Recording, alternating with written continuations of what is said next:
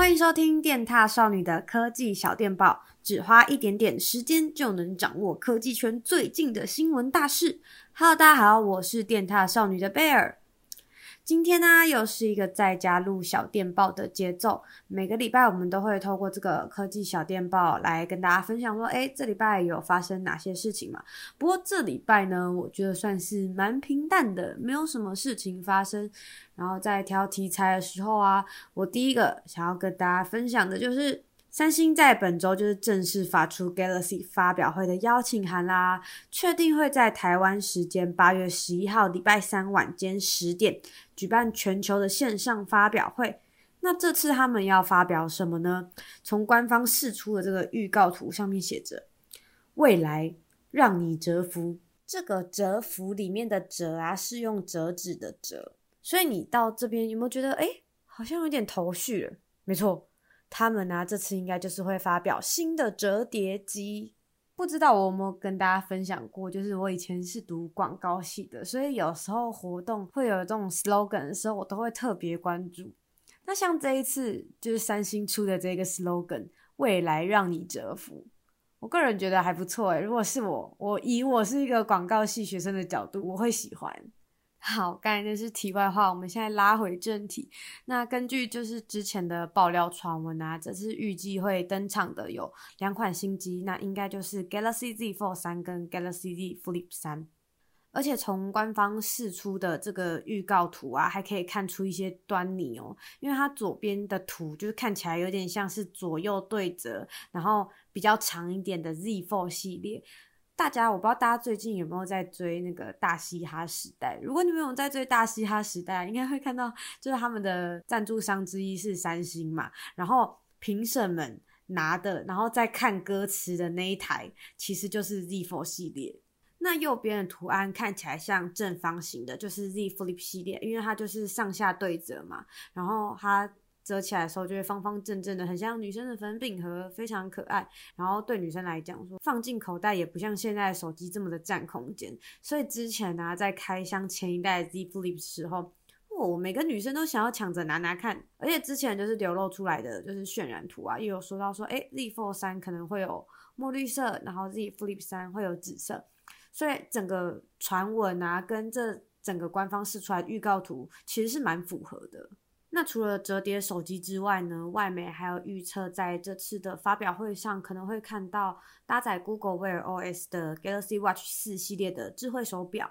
那还有另外一个不确定性高一点点的呢，就是 Galaxy S 二十一 F 一。那各位新粉呢，记得把八月十一号的时间定下来啦。那当然，电獭少女也会追发表会。那如果你那天没空，就记得隔天赶快看我们出的内容。那如果可以的话，记得跟我分享你期待三星这次发表哪些新品啊？第二则科技新闻，你会期待 Netflix 推出自己的游戏吗？之前传闻 Netflix 他们要进军游戏市场，后来他们就真的有出来表示说，诶，他们真的在积极的布局这个部分。那他们目前的规划呢，还在早期的阶段，他们会把游戏这一块啊，就好像他们原创的电影、原创的影集一样，它会是一个全新的类别，然后会先在行动装置上面发展。而且重点来了，Netflix 说啊，这些游戏内容都不用再额外收费，只要你是 Netflix 的用户啊，都可以玩，然后不会有广告，也不会有氪金制度。身为一个周末都泡在 Netflix 上面的人，我能不期待吗？讲到周末都爱看 Netflix，我想要知道大家最近都爱追哪一些剧。我跟大家分享一下，我前阵子在看一部韩剧叫《Law School》，然后它是在讲一群法律系的学生们的斗法大赛。它前几集其实蛮闷的，因为它就是一直在讲法律条文，然后又有点难，我都要暂停，然后去读懂这一句，我才能继续看下去的那种。而且我每开一集哦，就睡着一次。我硬是跟到中间的集数，然后剧情又忽然变得就是很紧凑，很好看。所以如果你下班呐，想要挑战一些脑袋会打结的剧哦，你可以试试看这一部《Low School》。好，我们再就是拉回正题。你知道，就是 Netflix 他们之前也有推过《黑镜》的互动式影集跟《怪奇物语》的游戏，你们大家有玩吗？我自己是没有玩啦。那其实 Netflix 如果真的要等游戏推出，其实应该还要一阵子。那没关系，Netflix 不论你出了什么东西，只要我是会员，我都会去玩玩看的，好吗？好，我们最后来一点就是比较不一样的。如果可以，你会想要上太空旅行吗？Amazon 的创办人啊，贝佐斯，他在卸任亚马逊执行长的职位之后，他就去做了一件超级疯狂的事情。他在两千年的时候啊，有创办太空火箭公司，叫做蓝色起源嘛。然后他卸下执行长职位之后，他就跑去搭自家的火箭，进行了一场太空之旅。诶，就在本周二的时候，蓝色起源啊，他们就完成了首次商业载人升空。它里面只有四名乘客，就是贝佐斯、贝佐斯的弟弟，然后有一位八十几岁的女飞行员，然后还有一个十八岁的小男生，哇！直接创下就是最老跟最年轻的上太空的记录。那他们非常顺利的升空啊，跟降落。虽然说过程中只有短短的十分钟啦，但他们就是有飞到一百公里的高空，然后到达国际公认的宇宙边界卡门线。过程中，他们也体验到大概四分钟的无重力状态。我看贝佐斯在 IG 上面分享的影片啊，他们在里面真的感觉超开心的，就是那边翻来翻去。而且我会觉得这样很奇妙，因为这样的场景啊，通常只会在电影中看到。我就看到他们分享的影片，从他们的太空舱这样看出去，地球就真的是蓝蓝的诶。然后他们能够亲眼目睹这些，真的感觉。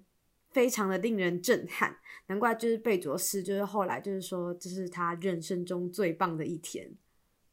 那今年蓝色起源啊，还会再进行两次的太空载人飞行，据说是已经卖出相加起来总额超越一亿美元的太空船票了。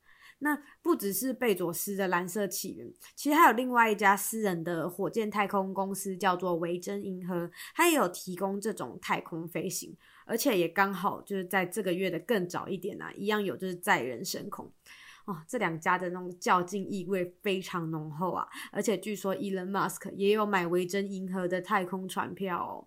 那你知道这些事情发生，就也代表着太空旅游的时代正在向我们接近啦。